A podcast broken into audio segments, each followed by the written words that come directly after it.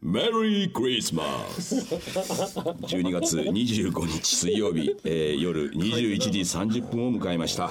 藤村忠久でございます、えーそしてはい、こんばんは、嬉野正道でござ います。メリークリスマスハッピークリスマ ス。ね、はいとそれとまたあのうちの娘が来ておりますどうぞはい髪の毛を切ったらイケメンになりました風子ですメリークリスマスはい、いいぞいいぞ、えーということまでたなんまかた言ってねましたね。 髪の毛を切ったらイケメンになりましとたにかくね、女子にモテて困ってるらしいですよ。あそうですえかえでもご本人は男子がいいのにな。なんていうことどれか来るだけでもいいじゃないかと言ってたんですけどね、もう。引きこもりですから引きこもりですから、ありがとうございます、本当に皆さん。では風子さんちょっとはいとりあえず最初にねまずはメールをおはい読みいただいてですはいラジオネーム野良猫一家さん50代男性の方ですねもう常連の方でございますえーいつもありがとうございます、えーー藤村さん嬉野先生のあまりの偉大さに改めてひれ伏すばかりでございますほどグランプリ受賞おめでとうございますなるほどチャンネルはそのままのなねるほど。えー電波を通して対話しているかのようでラジオネームの連呼にプレッシャーを感じ肌着が汗で濡れましたあおじさんですから ね、え風子さんの親を心配する姿に初々しい若さを感じました選曲がいつも懐かしく10代前半の幼き日々を思い出させてくれます随分月日が経ったのだなぁと、藤村さんの腰痛も完治したようで元気はつらつの楽しい放送でございましたと憂鬱でした。うーん。ー腰打ちましてです ね私も忘れてましたけどもえはがき職人ではないのですが、いつもついつい投稿してしまいます。やはり寂しん坊の佐賀なんですかね。これからもいろんな方々のお話を聞けて、気づきや発見ができれば嬉しいです。ありがとうございましたー。ああなるほど寂しん坊さんなんです寂しね。でもこうやってそうやってラジオっていうものを、まあ、声だけを通してね、えーこうやってなんかこの方なんかね、まあ、もう毎回のようにメールを送っていただいはいはいはいはいはいてでそうやってなんか会話をしているようでみたいなのはやっぱりねテレビとはまた全然違いやそりゃうそうでしょう。ラジオっていうもののねラジオはやっぱり私に飛んできてる感じがしますよ。それはありますもん ね本当にテレビと違って不思議なもんでね、だからそこはやっぱりねやっぱそのパーソナルなんかのメンタルにくるところあるんじゃないですかね。ね、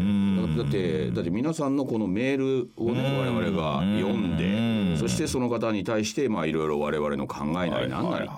りでいいのがですね我々もねやはりそのそこら辺の若造とは違いますからね違いますよ人生経験も豊富豊富ですからまたそういうことでねいろんなお悩みとかなんか気づきみたいなことがねあった時に我々そういうことも言いますから言いねますしもうそんな中でええーもう引きこもり歴ええもう長いもううちの5娘な年、んかが6年目になりますかうね。ちの娘なん かもいやもうすごいですよもうもう若者の視そ点のから分野ではもうなんかもう人人が知ってるみた いなもうねえ引きこもりといえばそういう感じですよねなんかもう、プロの引きこもりをやっておりますね。だんだん風化化できましたねやっぱりも うなんか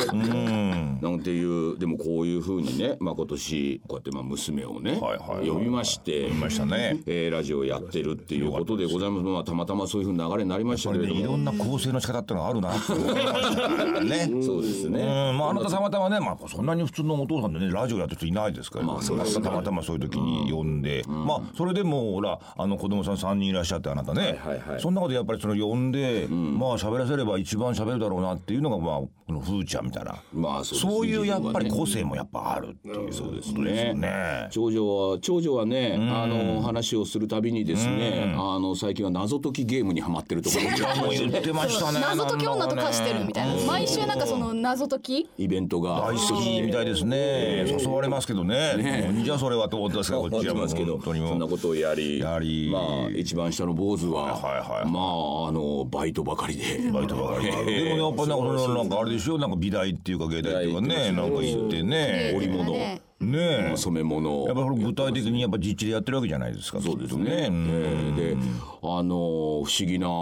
ご縁でですね、あはいはいのシャープさん。。ねえ、シャープさんの奥さん奥様が、ううんねちの息子の先生だった そうで先生だそうで。ねえ、まあこういうことをね、ラジオで言ってるかどうかわかんないですけども、まあ言っちゃいましたけ ども。うんねえ。うんででもその要はですねその彼女に言われたらしいですね、はいあのもうね、お父さんね割とねあの有名な方なんだから、あんたもうその力使ってね、この日も何でもいいから就職しなさいみたいなことをそうですよ。やっぱり息子は息子なりにですねとはいえね、まあ、自分の力でって思ってましたけれどもあの最近私にすり寄ってくるようになりました 若干こう若干ねあのあの大人にあの偉いね口の横柄な聞き方をするそうです息よ子ですけれどもねあの最近は私の方にちょっと近寄ってきましてね。あのできるやつなんですよねあいつねありますけどもね。五歳ぐらいまで可愛かったですよなんか。そうなんですそうなんです。さんとかなんて言ってね、あれどっから間違ったんでしょうねあいつも ね。中学の頃にあのなんか電話したら「おおどうしてんの?」と「おい はい。おいはい、み たいなね。急になんかなりましたけどねいやでもふてぶてしいけどいいやつなんですいけやどいいやついいやつでですすよよ知ってますよふーちゃんなんていうね、ことでうちの次女がこれやってますけれども、こう、ふうこさんは、なんかこう、ラジオを始めてというかね、今年こう、あなたにとっては大きな出来事だったと思うんですけれどそもうね。ですねなんかこう月に1回こうね引きこもった部屋から東京まで出てきてっていう東京に来て、まあ、人に揉まれながらここにたどり着いて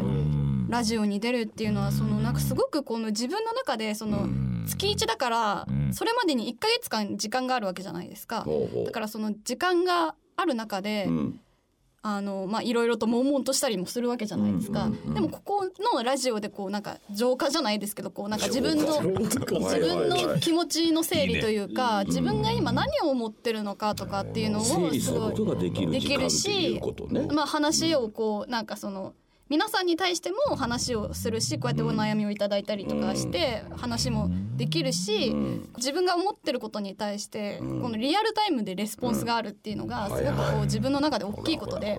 なんかその本当にあのなんか普通の人は多分あの普通に人と会話すると思うんですけど私基本的に人と会話をしないので。そういうことですよそう1ねヶ。月間基本的にあの人と会話をしないわけですねそうほぼほぼほぼね喋るね喋る喋るだかだっらてもう、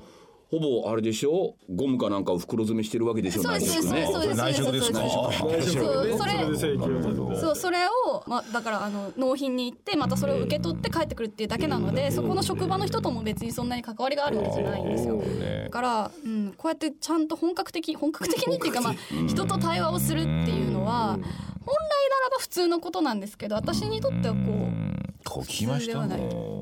このよよどみないこの語り、これはですね確かにね延々続くんですよこの語ね借りりてでその深いようで深くないようですごいなんか上っ面ずらーっとなんかその氷の上を横滑りする感じでだけどもどんどんよどみなく言っちゃうんですよそうすると不思議なもんでですね、聞いちゃうでしょそうですそうです。それはね割とね心地よくないわけじゃないってはあるんですよ、だからその深さっていうことっていうものを飛び越えたなんかないでもねなんか深さはないですよ彼女の言 葉気が持ね。ちの良さっていうもでのもで。あの本質をつ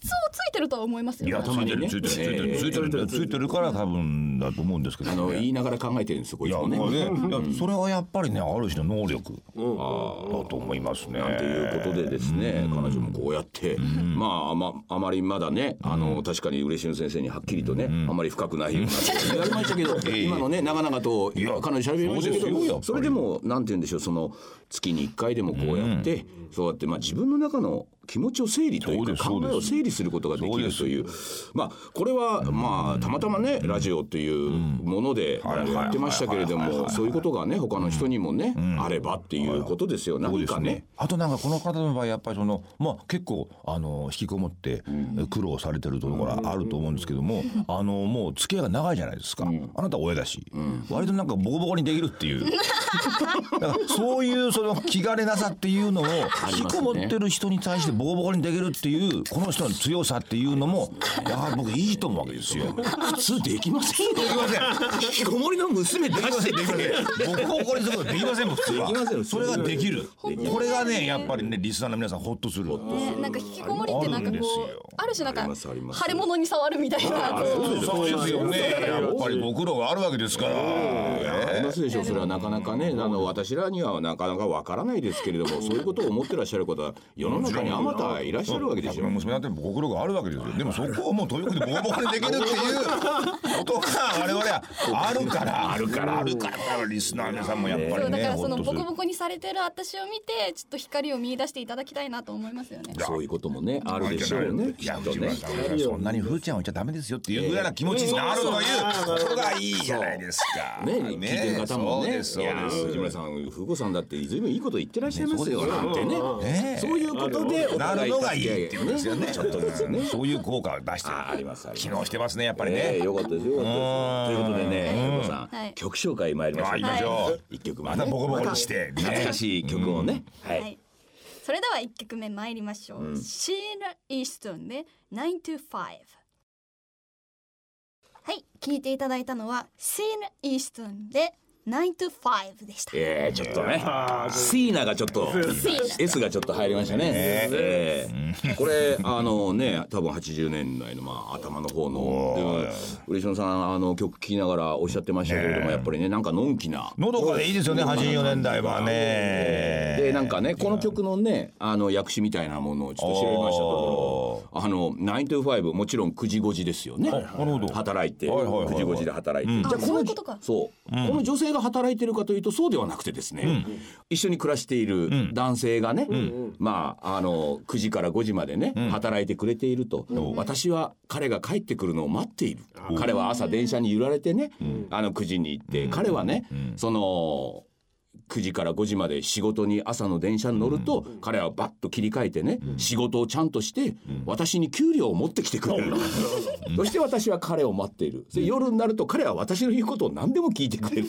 一緒に踊るのもあるし一緒に映画を見に行くのもある彼が来るのを私は待っているみたいな非常にのんきすぎるぐらいの専業主婦の鏡みたいな実は歌なんですねこれね。ねえそんな歌詞なのそんなか しら。昨日ちょっと僕はね、ナインティファイブといえばやっぱりえ女性が9時から5時まで働いて疲れ切ってみたいなそんな歌だと思ってたんですけど全く違いましてですね。ごいねえーお気楽な私は彼が来るのを待っているわ彼は私の言うことを何でも聞いてくれる。 80年代のアメリカそんな感じいやーでもあのー、先だ週からやっぱりね、日本がね、経済戦争に勝ったんですよ、80年代。 人気だったから人気だったか向らこう世界が そうですそうですなんていうねまあだけどもなんかそういうのもなんかあの役所をね見てね、まあのんきでいいなと思うし、まあそういう曲生活調っていうのとがなねんかちょっとなんかあそういう歌詞だったのとかっていうギャップがあったりもするのは、まあこのコーナーの面白いところで すね。ねそうですよそうね。ですそうですええええええーということでね、あのーいよいよ12月25日、まあ、世間はですね、クリスマスということですけれども、えーこれ北海道ではですね、いよいよこの後、12時半、12時35分から。えー水水曜ど曜どううででししょうの最新作6年ぶりこれが放送となるというえことで深夜に放送。ええこれはもう今北海道民全員もうこの時間から正座してますからテレビの前にね まもなく。間もなく待ってますよ HTV オンデマンドでは5分遅れかなんかで。これがですね北海道民だけではなく日本中世界中の方もですねはいはい実は今はいはいそうでし夜ょう12時35分からあのー北海道で放送が始まってその5分後5分後に12時40分ぐらいからあのー配信がデマンド配信開始。お HTB のホームページ行っていただくとね北海道オンデマンドっていうところがございましてさあ今のうちから会員登録し て。会員登ね。今ならまだ間に合そこう。で、ねえー今日ねいよいよ北海道民とほぼ時を同じくしてこの6年ぶりの、うん300数十円ですか一話はい一話そのぐらいなんじゃないですか、払うとですねそのパソコン上で見れると、ねでそれに乗じてですね、我々あの YouTube ユーチューバーやっておりまして水曜どうでそう TV。そうこれは我々個人でやってる個人でやってるですね。ええこちらの方でですはいはいね、はいはいあの同じ時間にですね、12時40分ぐらいから我々もそのうん放送に合わせて。あ払ってパソコンで見ながらですね、コメンタリーご本人自ら払ラっイてライブでコメンタラリイーブをで中継コメンタリーしていこう。忙しいあじゃあ YouTube ライブが行われるとそういいううここととでね。ですこのそう後あいうらことです。そういうことです。夜遅くに。忙しいええだからこの間も言ったけど本当にあんた新作でね、あんたすごい喋ってっから1話でね、そこにあんたの声でコメンタリーつけるともう見てる人は混乱してることなんだみたいな、あるけどまあやってみようじゃないかってことですやってみようじゃないかこともねあるからねこれあの別にねあの同時にあのをみんな見なくてもねねそうするとあのスマホであー YouTube 見ていいパソコンじゃないでみたいなになっちゃうとこれいいじゃない本当これは楽しめないんでねねまあでも YouTube の場合は、あのその後ね、ライブラリーでどんどアーカイんブありますアーカイブされてますかはいはいはいはいらはい自分が見るタイミングでねそうそうそうそうとか一回見終わった後にじゃあコメンタリーだけ聞いてみようみたい二十五日の盛りだくさん。な盛りだくさん。クリねスマスプレゼントですおねハッピークリスマスね。メリークリスマス。メリークリスマスえーいいじゃない。なんか俺も早速サンタさんがやってきたっていうことですね、えじゃあもうあと数時間もすれば我々はもう眠い顔声でもうなんかコメンタリーをつけてるわけですね。気をつけてと多分もう飲んでますよねずいぶんねそれ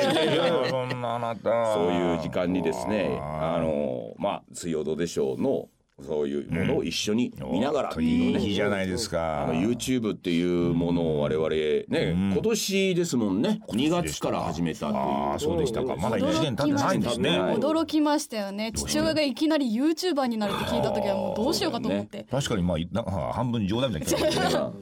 いやもう正月もう,、もうだからあれから1年近くね経っ経つんて、ですねお正月にね我々あの子供たちがこうやってね帰省してきた時にねはいはいはいはいちょっと俺 YouTuber になるからってあやっー言ったんですか。ぱり全員がちょっとちょっと笑いましたよ笑うでしょうね。えマジで息子も言いましたよねえじゃあ何親父 YouTuber って言っていいの言ってましたですね軽いな。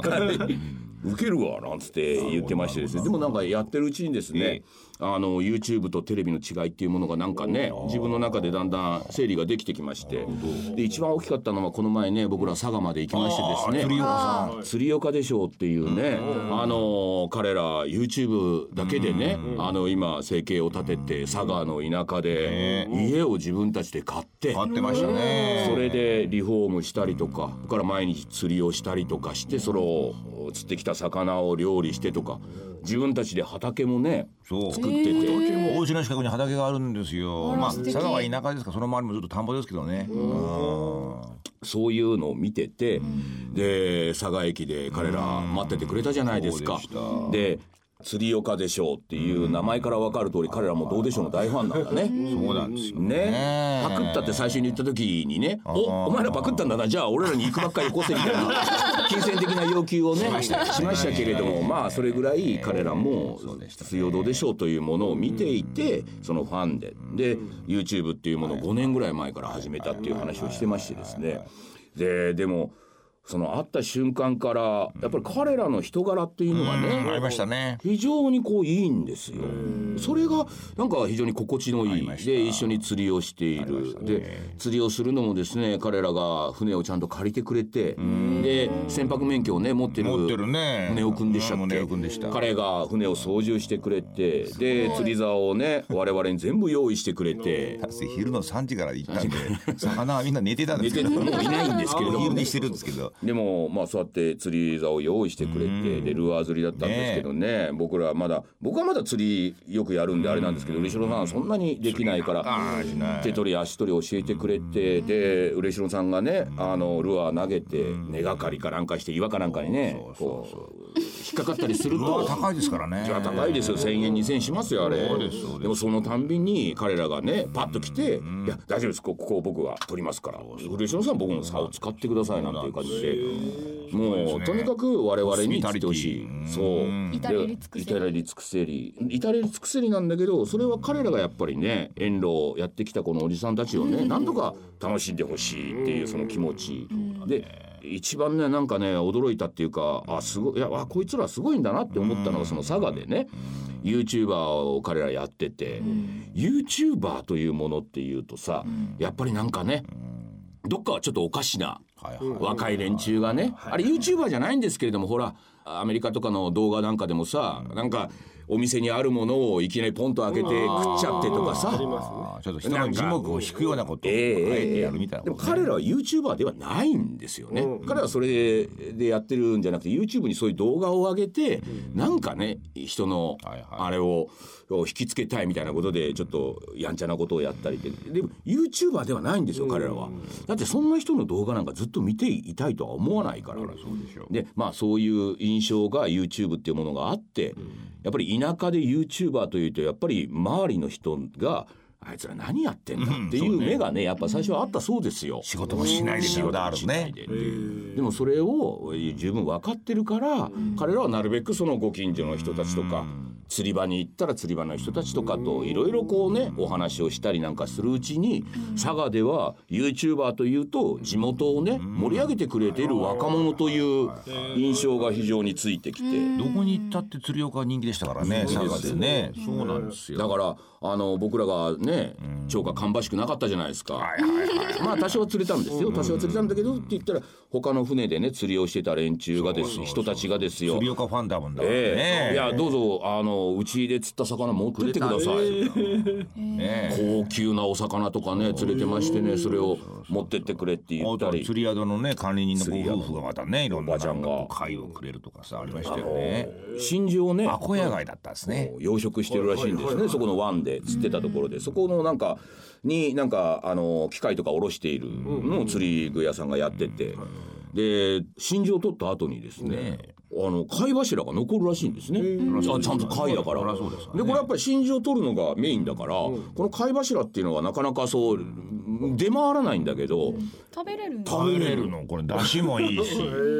食感もいいのコリコリして美さ味しかったのホタテと違ってさうまいんよそれをね袋でねビニール袋に詰めてさ、あらよかったら持ってってなんて。そっか真珠用だからうん、まあ真珠がメインだからね、でも食べられるからその貝自体美味しかっで彼らがそれを「じゃあすいません」なんつっておばちゃんからもらってね、で彼らがその自分たちでリフォームした一からリフォームした家に連れてってもらってそこで彼らの料理を食わしてもらってこれまたね手際がいいわけですよ。たこれでね45人でやってくれてね、ね3人ぐらいで流れ下げでバーってやってそう分担してさあの夜9時ぐらいか8時過ぎ9時ぐらいに部屋着いてでこっから料理しますからなんつって待っててくださいなんて30分でやりますから早かったよ早かった刺身でバーってやってじゃあこれ天ぷらにしましょうなんてねえ天っつぷっらてしてくれだたりから鍋にするからって言ったら白菜取ってきてくれ畑にある裏にあるわけです白菜が畑にあんだよふーちゃんすごいなでやっぱり取ってきたばっかりの白菜出汁がうまいわけ美味しいあそうだかからねそのやっぱずっとこれやっぱ気持ちよかったねああいうふうな艦隊を受けるっていう艦隊を受けたから気持ちがいいっていうんじゃなくてじゃなないんかなんかねなんか気持ちいいだけだっただから俺、地元は佐賀ですよ、だからもう俺もう60年も生きてるから、佐賀、まあ、地方都市の繁栄も知ってるんですよ、でまあ、地方都市の水防も経験してる、そういう中でやっぱり、ま、何遍も何遍もやっぱ町おこしをしようとかっていうムードもあり、えだからどうしても町おこす町を起こすために話題を作んなきゃいけないとかっていうことをみんな探してたじゃないですか、でも釣岡にあってですえうよ、ん釣り岡にあって釣り岡のなんか気持ちに触れてですよ、はいはい彼ら目の前にいる彼らを通して、俺は佐賀が好きになったんだよ そうだね地元なのにだよ、ねえもうこれはね出身ですかだからそういうことなんだやっぱりふーちゃんね、そこの地元を本当に釣り岡好きなんだよ、本当に愛がある俺ら俺らがもう水防するってことに対して傷つくってこと知らない彼らは、だってのどかになってここ好きですよいい街ですよそういい街ですよ本当に今暮らしがいいですよって彼らが愛してる日常がある、それを彼らを通して見ちゃうとさ、あー確かにそこだよなって思いを新たにする、だから街を起こすってさもうそういうことだと俺は思ったよだから佐賀に住んでだったらね嬉野さんもう大先輩ですよでもそれで昔の佐賀のねちょっとまだ人が多かった頃の佐賀も先生は知ってるわけですわそれをどうしても取り返すほど思っちゃうから無理があるんだよそうなんだよねそこなんだよね彼らは確かに人づてにねああ昔はここの商店街だってみたいな話は聞いてたんだけども今彼らは今ある佐賀で自分たちはそういう家とかなんかを改装していいとこですよ釣り場も近いしなんていうことでそれを毎日発信している。だからそういう気持ちをもらうとさ、俺もたびたびなんかこう年に一回これ帰るわけだ、そのたんびにそのもう荒れ果てたなんかこはうい都市を見ると思ったんだそこけど、にしか目に行かないですよねうんけど釣り派にあってから街を歩いてみると、あ意外になんか焼け跡に目が入るような感じですよ、あちゃんと面白そうなお店があるとか、はいはいはいあなんか意外とレストランがあるで入ってみると、あいい仕事してんじゃないかと思っちゃうっていう、そういうふうになんかニュートラルに戻してもらったっていうのはね、あの釣り岡に感謝してるんですよ。ね、だからその変なところに目が行くのではなくて衰退しているところに目が行くんではなそうくなんでてすよあるもの今あるとこそうあるものろっでてことだよ彼らが楽しもうとしているないものねだりじゃない。内部の出たりではないというところですすよでねに自分の手のひらに持ってるもの、そうですねこれに目を向けるっていうのはさ人間もそうだけど町もそうだなと思うよ。だから町おこしっていうとどこのところも考えるのはもう一回あれを取り戻そうとかなくなったものを取り返そうもう一度っていうふうにみんながやっちゃってこれはないものねだりなんだよねもこうのね。は町を取り返すためにどうして町の外の人を呼んでくるのかってあるあじゃんはあはあはあこの町をずっとそこで住んでここに愛してる人っていうのがいるっていうのを見つけた方がまだ町おこしになるような気がする。それでね僕ちょうどさその後もあのいろんなところで講演したりとか、はい青森に行ったんですよあー青森で同じようなね、行ったんですねはいはいはいまあ、町おこしみたいなので言った時にじゃあ最後に質問を受けたんですけれども、実際にどういうことをやってった方がいいんですかねみたいなことを具体的に聞かれるわけじゃないですか、町おこしみたいな。でもそんな時に僕はまあ言ったのはいろいろね僕、ま、青森の街歩いてたらちょっとずつやっぱり若いやつがなんか作ってるようなねお店とかちょこちょこあるとその時に皆さんがねやるべきことっていうのはそれに対して反対しないことっていうたあだあはいはいはいはい彼らがやっているということそをれはあり温ますねかく見てあげること。それはありますねうん、だからそれそれだけですよあとおじさんおばさんとかね町役場っていうのがねじゃあここに何か作ろうとかっていうのはやっぱりないものをもう一回取り戻そうとしてるんですよ。ありますねだからでもそういう若いやつが何かやろうとするときに大体田舎に行けば行くほどそんなのやったってお前東京じゃないんだからあんな洋服売ったってお前売れないよなんていう否定的なことから入っちゃうからさすがの若いやつもそればっかり毎日聞いてるとやはり彼らもじゃあ東京に行こうかなって思っちゃうますね。だからシャッター商店街になって、シャッター商店街がずっと長いこと続いたのは、そこを安く若者に貸さなかったっていうのがあると思うんですよ。それはあるらしいですよよ。くわかんない若いやつを入れたくないとか、んでもそれが年月が経って、んおそらく世代交代してると思うんですよ。うんうん、そうだね。だからそのシャッター商店街の地主さんたちがんやっぱ安く若者に与えてる、んだから若者が自由に商売できてるっていうのは、うんそういうサイクルになったかなっていう気がなんかするんですだからね。ようやくですようやねくですねだからもうとにかく釣り岡だって自分たちでそういう古い家をね見つけて買ってはい彼らが何かしようとしてるわけじゃんそれに対して周りの人がどうのこうのねあれそんなことやってもちゃんと働いてんのかみたいなねそんなことやったってお前誰も見てくれない佐賀なんかさって言っちゃうとではなくて彼らがやってることを温かく見守るっていうことが一それ番よりかもやっぱそこにやっぱ入っていかなきゃいけないっていうふうに考えたってところが偉いもんだね。そうだねコミュだニケーかショらンしなきゃいけないだからまあ彼らなりにも努力をしてるわけそうですよ自そうや分ったてちがね溶け込んでいかなきゃいけないんだっていうふうに思うっていうところが、ねところをなんか聞いてそうだね僕はその YouTuber というものを改めてそうかこの人たちはやっぱりその人格というかね自分たちの個人のそういう発想であるとかあ思いであるとかっていうもので戦っているというかそれを正直に出しているっていう俺もやっぱ先駆者だと思いましたよ釣り岡は。ねそうする何とかの扉を開いてるんだと俺思いましたよ。なんかねテレビが果たしてね彼らほどそうなんです人ね格者なのかって思っちゃうわけあですそよ。こまで文化を作ったのか。そうそうそうそうそれはすごく思いましたよ。文化を作ったっていうタイミングがきっとテレビもあったでしょ。でもそれあったあをった作り続けようとしたのかっていうところがきっとあるんですよ。それを釣り岡はそれをやろうとしてるっていう個人でやってる。そうであのー、フジアンと嬉しいのね、フェイスブックなんかで寄り合いなんつって、飲み会なんかするとですね、ああこの前釣り岡と一緒にやってくれましたね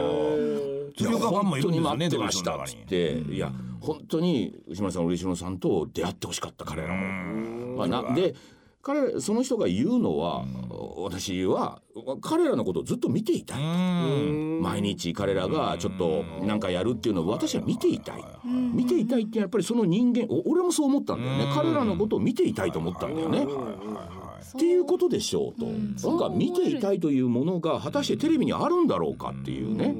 なんか例えばほら TOKIO がもう随分長くさ、やってるでしょうあの、ダッシュ村とかもやってるじゃないですか、からその後にすぐさあの妹さんとかなんかもさ、あのいいろいろこう世界に行ったりなんかしてやってるじゃないですか、あれってやっぱり人格なんですよねほらそうだ TOKIO のあの実は実直なところが、やっぱり女性が見ていたいと思ったりとか。人間が見たらそこですよ。そう人間を見せるっていうことを、まあ、YouTuber っていうのはやってるんだな、そうじゃないと彼ら勝負できないんだな、テレビが忘れかけてたそういうものを彼らはやってるんだなというから僕はもう YouTuber 今もう本当に、なるほど。ええああもう彼らに負けないようにじゃないけれどもそういうところで勝負してるっていうのはなんかよく分かったなということですね。ですか。えということでねということでねえー今年は我々 YouTuber をやったというね来年も来年もやりますやよ。るでしょう。ね。それはもう億万長者になるのでやるでしょいうや。 そうそうそうあとじっくりお金の話も彼らが聞いたんでねこれからも長く頑張っていこうと、はいはいはいじゃあふうこさん、えー、2曲目いきましょうか二曲目ですねはい、続いての曲は Howard Jones で New Song